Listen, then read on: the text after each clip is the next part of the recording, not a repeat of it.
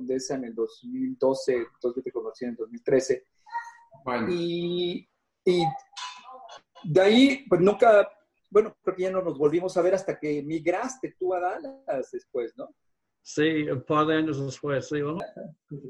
Este, pero pues me encanta que también participe él, ¿no? Entonces, ahorita, ahorita, lo van a, llevar. Eso, fíjate que para mí es una de las grandes ventajas de los, de los de los empresarios.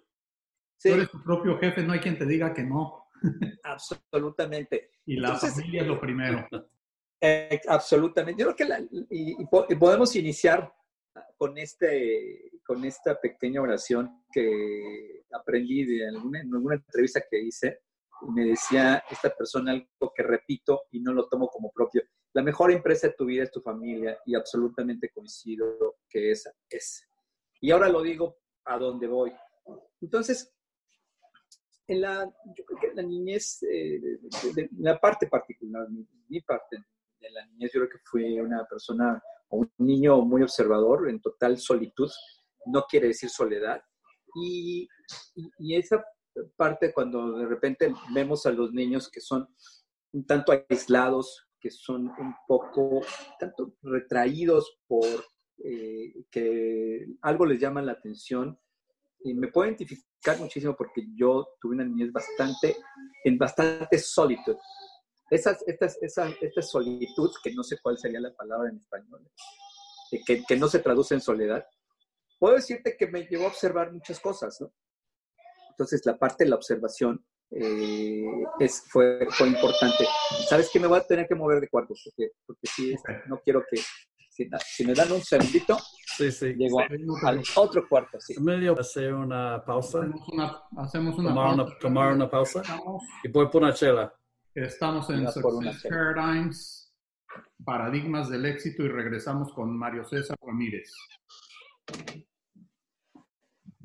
Ok, yo creo que aquí vamos a estar más tranquilos. A ver si...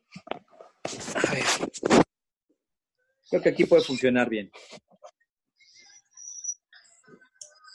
Ah, ¿Cómo ven ahí? Mejor, ¿no? Listo, perfecto, sí. Ok, bien. Ok, perdón ahí la, pausa. No, ya. Entonces, eh, en, esa, en esa parte... Con una cerveza, pero pues nosotros seguimos.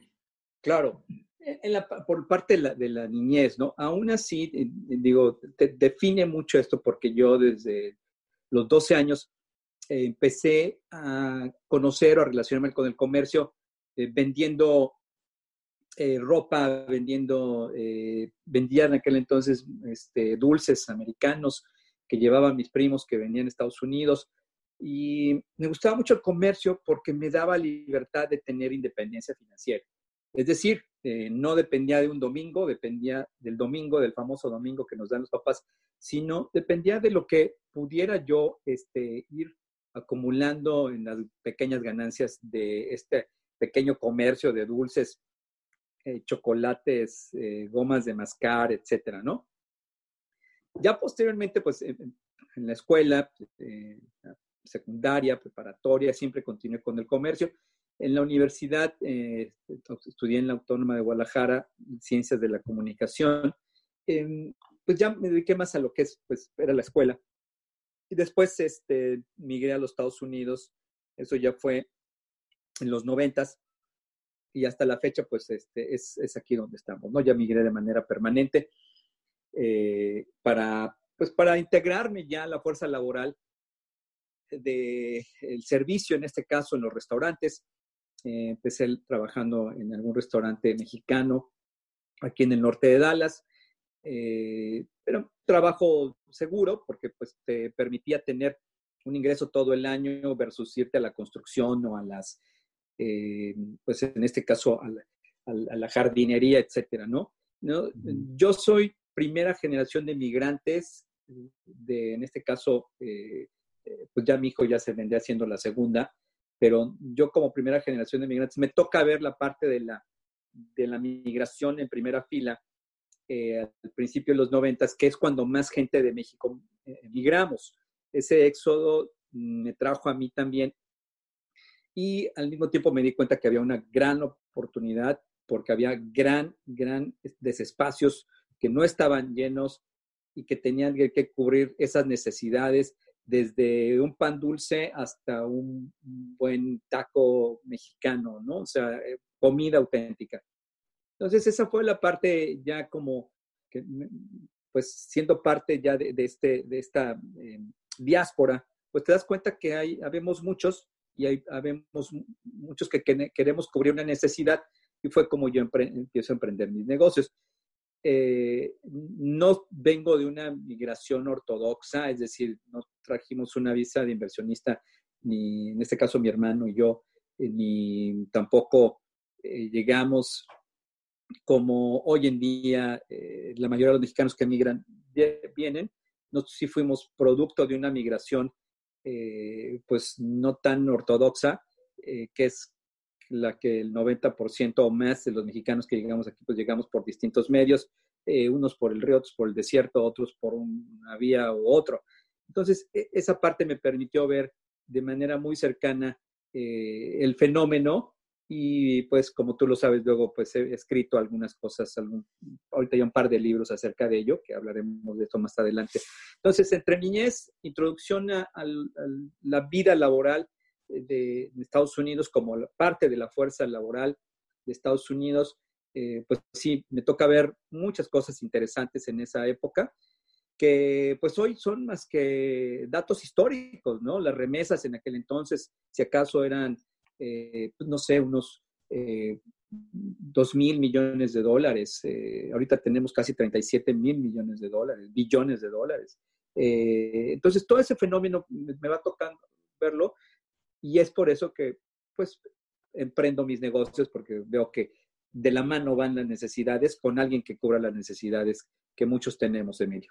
Correcto. Entonces, tú cuando llegaste, eh, empezaste a trabajar en, en restaurante, en cocina, al frente, atrás. En, cocina y, y en, en, el frente como busboy o asistente de mesero eh, después ya como mesero, luego en el bar. Como garrotero, eh, ¿no? Que les dicen en Como garroteros, eh, exactamente.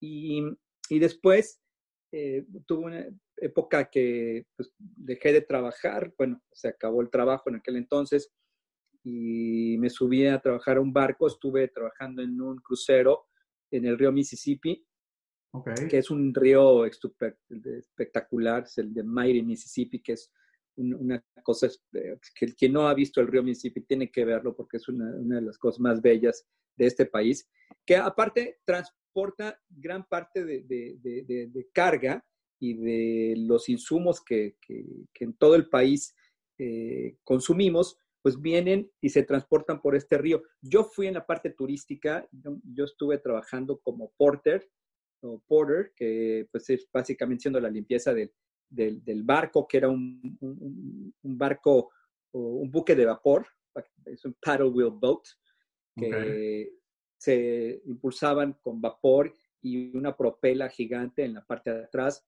pero transportábamos 500 eh, turistas y tenía entretenimiento, eh, comida internacional, variedad, eh, albercas, etcétera. Un pequeño barco. casino? ¿Y eh, casino también? Después se convirtieron en casinos. Ah, eh, ya en la segunda parte de los noventas se convirtieron en, casinos. A mí ya no me tocó esa parte. Y yo diría que ahí fue donde yo aprendí inglés, ahí porque teníamos que hablar inglés.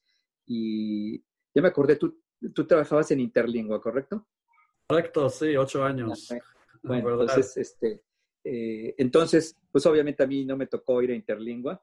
Y, tuvimos que aprender inglés, eh, eh, inglés eh, pues en el trabajo, ¿no? Entonces, esa es una experiencia muy bonita también. Me, me, gusta contar mucho eso y ahora más que nunca, porque recuerdo que cada vez que zarpaba el, el, barco, hacíamos un drill, pues es como una especie de simulacro, ¿no? Y solamente una vez este, nos tocó en la realidad aplicar ese simulacro por saber, cada quien iba a sus puestos, íbamos a las mangueras por si había un fuego, a, saber cómo podíamos este, este, desatar las lanchas para rescatar a los, a, los turistas, etc. Y solamente una, solamente una vez eh, este, tuvimos un accidente en el río y sí tuvimos que aplicar el famoso drill. Eh, mi punto con este tema, Emilio y Andrew, es que creo que estamos viviendo el primer drill, el primer drill real de la humanidad. Y, y, estamos, ahora sí tendremos que estar preparados para una situación real que pudiera venir en nuestro lifetime, en, nuestro, en nuestra época eh, contemporánea de vida, ¿no? Entonces, ahorita pues estamos haciendo esto, ustedes amable y genialmente están haciendo, pero es un buen ensayo para prepararnos para una situación de, del fin de la humanidad, si se puede decir así. No es que lo desee, pero las cosas han cambiado y ahora eh, pues estamos haciendo un buen, un buen rehearsal de, de, lo que puede ser en el futuro, ¿no? De cómo va a cambiar la vida, ¿no? Sí. Ahora, platícame un poquito, ¿cómo pasaste de ahí a ser dueño de restaurante? ¿Cómo, la el, cambio que se dio una... Porque dicen por ahí que mucho es la gente que tiene suerte. Y yo siempre he dicho que la suerte, lo que dicen por ahí, ¿no? Y como dices tú, no, no lo digo yo, me lo robé de por ahí. La suerte es nada más la capacidad y la oportunidad que se dan al mismo tiempo. Yo sí creo que juega una gran parte la suerte. Definitivamente. Pero la suerte sin capacidad yo creo que cuesta la oportunidad, pero si no tienes la capacidad, no, a lo mejor pasa. estoy de acuerdo, ¿no? Te pueden pasar. Y de verdad que eh, yo sí creo que, que, va a llegar un día en que vamos a estar ante la puerta del cielo y va a salir eh, tal vez alguno de los apóstoles, no sé si va a ser San Pedro, abrirnos la puerta y nos va a dar esta reunión con Dios, nuestro Salvador, y nos va a decir, bueno, ¿qué hiciste con esto que te mandé? ¿no? ¿Qué hiciste con ese, esa oportunidad de, irte a un barco? ¿Qué hiciste tú con estas personas que te puse en el camino? ¿Esto es suerte? Sí, absolutamente, que te están poniendo de alguna manera, porque no tiene ninguna lógica y tampoco es un juego de azar para compararlo pero te están poniendo todos tus elementos en tu vida para que los aproveches. Y obviamente tienes que tener una respuesta para saber qué le vas a decir tú a tu poder superior cuando, te, cuando le digas, pues es que pues, mm, lo dejé ir o no lo aproveché. Yo a eso le llamo la suerte, los elementos que vas coleccionando, que vas conociendo, en el caso de las relaciones públicas, públicas que yo eh, hice una carrera completa en el tema de relaciones públicas con el fondo de inversión que por más de una década participé y todavía sigo participando algo, eran puras relaciones públicas, pero son esa gente que se cruzó en mi camino y que pude yo llegar a poder sacar un provecho económico eh, lícito de poder hacer negocios con estas personas. Entonces, sí, muy afortunado, creo que lo soy en ese sentido, eh, con mucha suerte también, pero lo mismo veo con otras personas, Emilio y Andrew, que conocen a toda esta gente y no, no pueden o no las capitalizan, o mejor dicho, con... Eh, Tienen la oportunidad, pero no la aprovechan. No la aprovechan, ¿no? Entonces sí, sí juega un papel importante. Al mismo tiempo, este, creo que, que eh, tenemos que, yo creo que soy una persona con altísima capacidad de sacrificio y es una palabra muy potente y muy fuerte, la palabra sacrificio, pero sí me considero con altísima capacidad de sacrificio eh, y, no tengo problemas en ello. Y eso creo que hace la diferencia en personas que no están dispuestas a sacrificar nada de su vida, y me refiero a su vida social, a su tiempo, a su fútbol, a su al despertarte más temprano, al, todo eso que son pequeños sacrificios que se van acumulando yo sí me di cuenta que, y lo, digo, que yo no tengo ningún problema en hacerlo y me gusta, ¿no? Entonces, yo creo que eso nos define a muchos, no solamente a los mexicanos, pero a muchos empresarios en este caso. Claro. Ok, y entonces, ¿cómo se dio esta... esta Lo de los restaurantes, perdón, me desvié. De llegar al restaurante. Empecé yo con una panadería eh, en Plano, en Plano, Texas. Eh, no me digas que es donde, estaba, donde están ahora las paletas. Eh, no, ahí estuvo mi primera taquería, que luego la mudé a un lado. Ah, Porque ahí también había una panadería. sí, sí, sí, la quitaron. cambió. Y era muy buena. ¿Se cambió? Que es de mi, de mi maestro panadero, del maestro Cirilo, que él, yo lo, lo, invité a trabajar. Yo, de hecho, físicamente fui por él a la luego, frontera. Luego me pasas el dato por fuera. Sí, claro que sí. este... Los cochinitos de jengibre que compraba yo ahí, hombre. Eh, están ahorita muy cerquita de ahí, yo te doy la dirección. En fin, entonces, eh, eh, fue mi primer negocio a una cuadra de ahí, de conoces, en la calle 18, 707 eh, 18 Street, ahí en pleno. Ahí empecé. Pero ¿cómo vino esta idea? Yo un día por ahí fui al este de Dallas por una recomendación de un buen amigo que tenía, eh, pues trabajaba conmigo de mesero y me dijo, fui a una panadería mexicana que de verdad que tiene una gran, gran calidad de pan. Y efectivamente, una gran calidad de pan, el señor eh, Jesse Jesús Rivas, en paz descanse, y fui, probé su pan.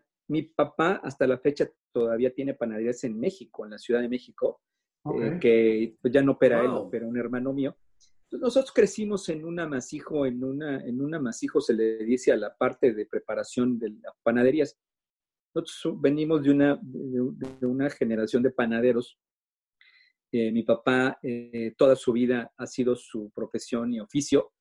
Y al ver yo esto, esta, esta panadería que estaban haciendo excelente pan, dije, pues como que yo pudiera hacer lo mismo, porque pues para mí no es nuevo el negocio, bueno, no el negocio, sino el concepto.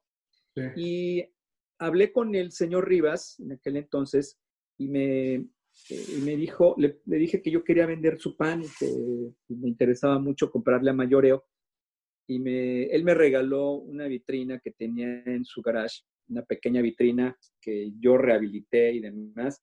Renté un lugar donde pagaba 375 dólares ahí en la calle 18 al mes. Tenía pequeños ahorros por otros, digo, porque siempre me costó el comercio, entonces me, pues todavía no había eBay, entonces yo era el eBay de la zona porque yo compraba y vendía cosas de garage, etcétera, etcétera. Y este... Que, y las similitudes. La semana pasada platicábamos, Andy y yo, que yo en México, como a los 15, 16 años, era el eBay de, de autosonido y de rines ah, bueno. para el coche. Y ahorita que lo mencionas, mi tío abuelo, por parte de mi abuela materna, tenía panaderías en Ciudad Victoria. Mira, nada más. Pues eso. me acuerdo, viniendo a Estados Unidos, pasábamos a saludar y mientras los papás hacían las visitas, los niños nos metíamos a la panadería por atrás. Y era, una, bonita experiencia, ¿no? Era una delicia. Pues Pero bueno. E, ese fue mi primer negocio, lo rento con pocos recursos y, y con muchas ganas de progresar. Y empecé como un expendio de pan con una vitrina y una, un refrigerador de de Coca-Colas, porque pues me prestaba la, empresa Coca-Cola, me prestaba un, refrigerador, y lo que vendía pues era pan con Coca-Colas, ¿no? Que al final es una, es parte del menú y la dieta del mexicano, ¿no? Quien no ha comido un buen pan con un refresco. Es lo único que vendía, café por las mañanas. Después eh, empezó a progresar un poquito el negocio, compré mi equipo para hacer mi propio pan, fui a México por un par de panaderos, que uno de ellos es el señor Cirilo, que es el que que, tiene la panadería La Reina Imperial. Y empecé a fabricar pan, luego empecé a tocar puertas, es lo que a, eso me refiero cuando es la parte del sacrificio, porque pues no tenía una fuerza de ventas, yo tenía que hacer mi fuerza de ventas, tenía que salir yo a, buscar mis clientes y supermercados, carnicerías me empezaron a comprar pan, empezamos a producir bastante pan, luego este, eh, llegó un momento que hacíamos ya pan a, pues un, a un número, a un nivel ya casi industrial. Nos mudamos de ahí y a otra, una bodega más grande. Y en el 2008, antes del colapso de la, de, la, de la economía, del pasado colapso del 2008-2009, eh, vendí a muy buen tiempo, creo yo, y, y, es como salgo del negocio de la panadería ya abierto, yo había abierto yo un par de taquerías, una en Plano precisamente y otra en Mikini, y, tenía como ese negocio que al final es mucho más fácil hacer un taco que hacer una campechana y, es menos complicado inclusive. Y es como dejo la panadería y empiezo a abrir restaurantes, que es lo que hago hasta la fecha. Pero es como, como empieza la, la aventura comercial de mi vida. Los de La Paloma. Que fue La Paloma. Siempre, siempre fue esa, esa marca. Era la panadería La Paloma. Y ah. luego pues fue lo que esta quería La Paloma. La Paloma. Y, ahorita pues hay otras marcas, ¿no? Pero es este, la introducción ahora sí que, que ya a, los negocios y, y hasta la fecha pues es lo que hacemos, ¿no? Ok. Bueno, vamos a tomar otro descansito de unos 30 segundos y ahorita seguimos platicando. Estamos en Paradigmas del Éxito, Success Paradigms. Eh, mi nombre es Emilio García y conmigo está Mr. Andrew Barker. A sus órdenes. Volvemos en unos 30 segundos. Claro.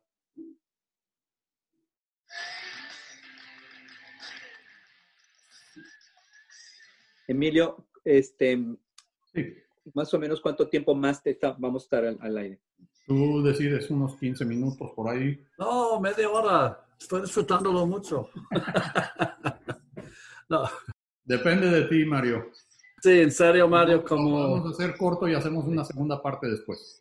Sí, podemos hacer eso porque eh, sí tengo que eh, llevar a mi esposa a, a, uno de los restaurantes precisamente eh, tenemos un gerente nuevo y tenemos que ir ahorita a checar en él, pero hacemos una segunda parte, ¿no? Entonces le damos unos minutos. Sí, claro. 10 minutos más. Ok. Con todo gusto. Bienvenidos de regreso a Paradigmas del Éxito. Estamos aquí Emilio García y Andrew Barker. Estamos entrevistando al señor Mario César Ramírez. Eh, Mario, un gusto, realmente eh, estoy aprendiendo, aunque ya nos conocíamos bien y de muchos años, eh, todos los días se aprende algo nuevo, ¿no? Este, entonces, platícame un poquito, de ahí empezaste con la paloma y vamos a hacer una segunda parte de esta entrevista porque creo que tenemos todavía para hablar largo y tendido y además pues queremos hacerla en inglés para todos los que nos escuchan en inglés. Entonces vamos a tener que hacer una segunda, un segundo episodio este, programado, ¿no? Entonces, eh, platícame un poquito. Entonces, La Paloma empezó en Plano y en McKinney. Y de ahí creció hasta cuántas sucursales, ¿cómo, cómo fue? Mira, fueron, llegamos a tener eh, nueve sucursales, dos de ellas eran licencias y las demás eh, propias.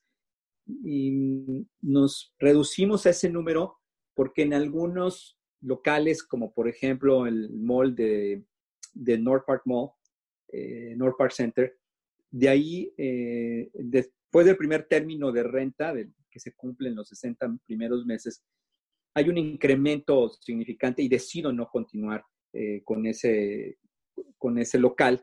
Entonces, más allá de tener presencia mm, o, múltiple presencia en, distintos puntos, a veces vas como moldando o, haciendo más eficiente tu modelo hasta que llegas a un modelo donde eh, en qué demografía funciona mejor tus negocios, con cuántos pies cuadrados y no necesariamente estando en un centro comercial donde 20 millones de personas lo visitan al año, te garantiza que te va a ir muy bien. O sea, son, son muchas cosas, muchos factores.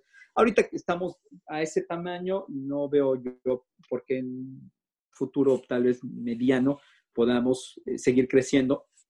Por lo pronto estamos en, un, en, un, momento más de consolidación y sí, la paloma empieza en aquel entonces, que eh, pues ya son varios años y después eh, pues empezamos con, con otra marca que se llama El Grande Burrito, que es un concepto muy bonito que está en la ciudad de Allen. Y hace un año exactamente, o casi un año, en este, en Japaletería, que es otro concepto de paletas y helado artesanal que estamos haciendo, ¿no? Eso es lo que mantienen ah, de mis actividades aquí en Estados Unidos. Eh, en México tenemos un restaurante de comida típica con ecoturismo también en Aguasteca Potosina. Estamos eh, abriendo una cervecería artesanal en México con un complejo turístico. Hasta los ojitos de, de, de caricatura. Salud, salud. ¿Cerveza? ¿Cervecería? Cerveza y así, mira. Pues exactamente, estamos trabajando en eso. Yo creo que este año vamos a vivir allá.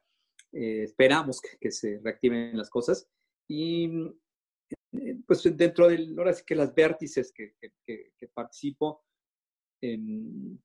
para ir este, poniendo un contexto más claro de lo que son mis actividades, pues restaurantes, la parte de México, el fondo de inversión que me tocó participar cuando te conocí, Andrew, hace 8 o 9 años, todavía sigue, que es Civitas Capital, que es un, es un, ah, un, este, un, fondo de inversión público-privado, donde la ciudad de Dallas eh, es dueño del fondo, pero lo maneja una empresa independiente, en la cual yo he estado como eh, consultor eh, de ellos y más que consultor financiero, más en el tema de las relaciones públicas en México. Y eso también me ha llevado a, pues a tener una eh, exposición al mundo de los negocios, a la exposición al mundo financiero de otra forma, que eso es lo tuyo, obviamente, Emilio, y, pero una muy bonita experiencia. Eh, dentro de otras cosas, pues está la parte de la radio. Tengo dos programas de radio, uno en México, eh, los sábados, que se transmite desde aquí este, de Estados Unidos, de 9 a 9 y media de la mañana, eh, en, San Luis Potosí, se transmite en, este estado. Y el domingo, pues tú has estado conmigo, este, a las, estoy a las 11.30 de la mañana en la ranchera con mi programa de México sin pasaporte. En el 2013 escribí mi primer libro, que es Paisanología Empresarial. empresarial. Y ese... Muy buen eh, libro, por cierto. ¿eh? Gracias. Y tengo la segunda parte, que es El Camino del Paisano Emprendedor, que es, son, es un camino, es una serie de consejos prácticos para iniciar tu negocio en Estados Unidos. Eso se convirtió en un taller, que de hecho vamos a dar uno en línea en los próximos, próximos días, eh, para que la comunidad mexicana emprenda sus negocios en Estados Unidos. Ah, ese es el mundo en el que, en el que me estamos. Gusta esa idea del, del, taller, fíjate que yo me acabo de terminar de hacer una segunda, una tercera certificación como educador financiero. Ok, Para poder dar talleres. Felicidades. Creo que la, la, la, educación es algo que es sumamente necesario eh, y no solo para el, para el gabacho, como decimos, ¿no? Pero para nuestra gente también necesitan. Y, y, en el área de finanzas, pues desgraciadamente estamos en otro país y luego eh, se vuelve muy desconfiada la gente porque pues, no, no, entienden bien. Entonces eh, hay, que, hay que tener un poquito más de educación. Pero, Totalmente. maestro, Mario, sé que tienes que irte, tienes otros compromisos, pero tenemos que definitivamente hacer otra, la segunda parte en español y una en inglés, porque sí, claro. nos platicar de la evolución hacia la paletería nos, nos faltó platicar todo lo de Civitas, los libros, este... Y de Mississippi a Texas. Eh, eh obviamente, pues ya ahora ya casado y con niño. O sea... Sí, no, no, no. eso, esa es la parte también, te repito, más bonita. Pero sí, Emilio y Andrew, eh, ahora sí que le vamos, lo, dejamos como una segunda parte, encantadísimo, cualquier día de esta semana lo podemos hacer. Lo único, lo más reciente que es la paletería, y, lo dejo como un dato meramente histórico. Están que, buenérrimas, ¿eh? Que, eso, lo, lo, qué bueno que, que tú lo dices. Eh, hace 500 años eh, el emperador Cuauhtémoc, fue, o más de 500 años, era quien fue el primer primer este, paletero o, este, heladero de México. Él, a él le traían su helado desde la cúpula del Popocatépetl y tenía gente que se dedicaba exclusivamente caminando y corriendo a traerle bonches de nieve en, lienzos de cuero y lo guardaban así, este, pues por lo que durara, ¿no? Y lo ¿Esos no eran los, famosos peyoteros? Los que le echaban al peyote para poder correr más tiempo. Tal pudiera ser también. Yo por ahí, por ahí oí que de ahí venía. Yo no sé nada de esto, ni quiero tiene, saber. Tiene sentido, pero fue eh, quien nos enseñó a comer nieve natural con sabores. Estamos haciendo lo mismo ahora aquí en, Dallas. Aunque no creo que él le pusiera leche condensada a la paleta de fresa, que qué bárbaro. le ponían miel natural y capulín y cualquier otra fruta exótica. Entonces, les cuento toda la historia en la próxima, si les parece, para que perfecto. te, te pues den ya el insight completo, ¿no? Perfecto. Mil gracias, Mario. Entonces, este, queda pendiente. Eh, nos ponemos de acuerdo, ahí te mando un mensajito y a lo que sí voy a tener que ir, yo no sabía que tenías el, grande burrito, yo vivo cerca de Allen, tengo que ir a... Estábamos en la calle de Bethany y, la South Greenville, es un lugar bien ah, bonito. de me queda 10 minutos. Y es que para, para llevar, me imagino. Sí, para llevar. Abrimos el comedor a una capacidad limitada, pequeñito, okay. 25%, tenemos algunas mesitas, pero la gente está respondiendo muy bien, gracias a Dios. No, pues va, va a haber que ir a... Qué bueno. Ya, me está dando ganas de, de la cena. sí, bueno, pues gracias de verdad a ustedes, ¿eh? gracias a ti, Mario. Esto. Mil gracias. Contacto y hacemos otra Contrario, Andrew. Un abrazo. Esto es Paradigmas del Éxito, Success Paradigms, con Emilio García y Andrew Barker y nuestro invitado especial, Mario César Ramírez. Gracias a todos. Buenas noches. Ciao. That was fun. That was really interesting. These have been great. Yep. I always feel like they're super short. That was 40 minutes, and I'm like, he just, I feel like they're just getting started to share with us. But this is fantastic. They have so much wisdom. They can come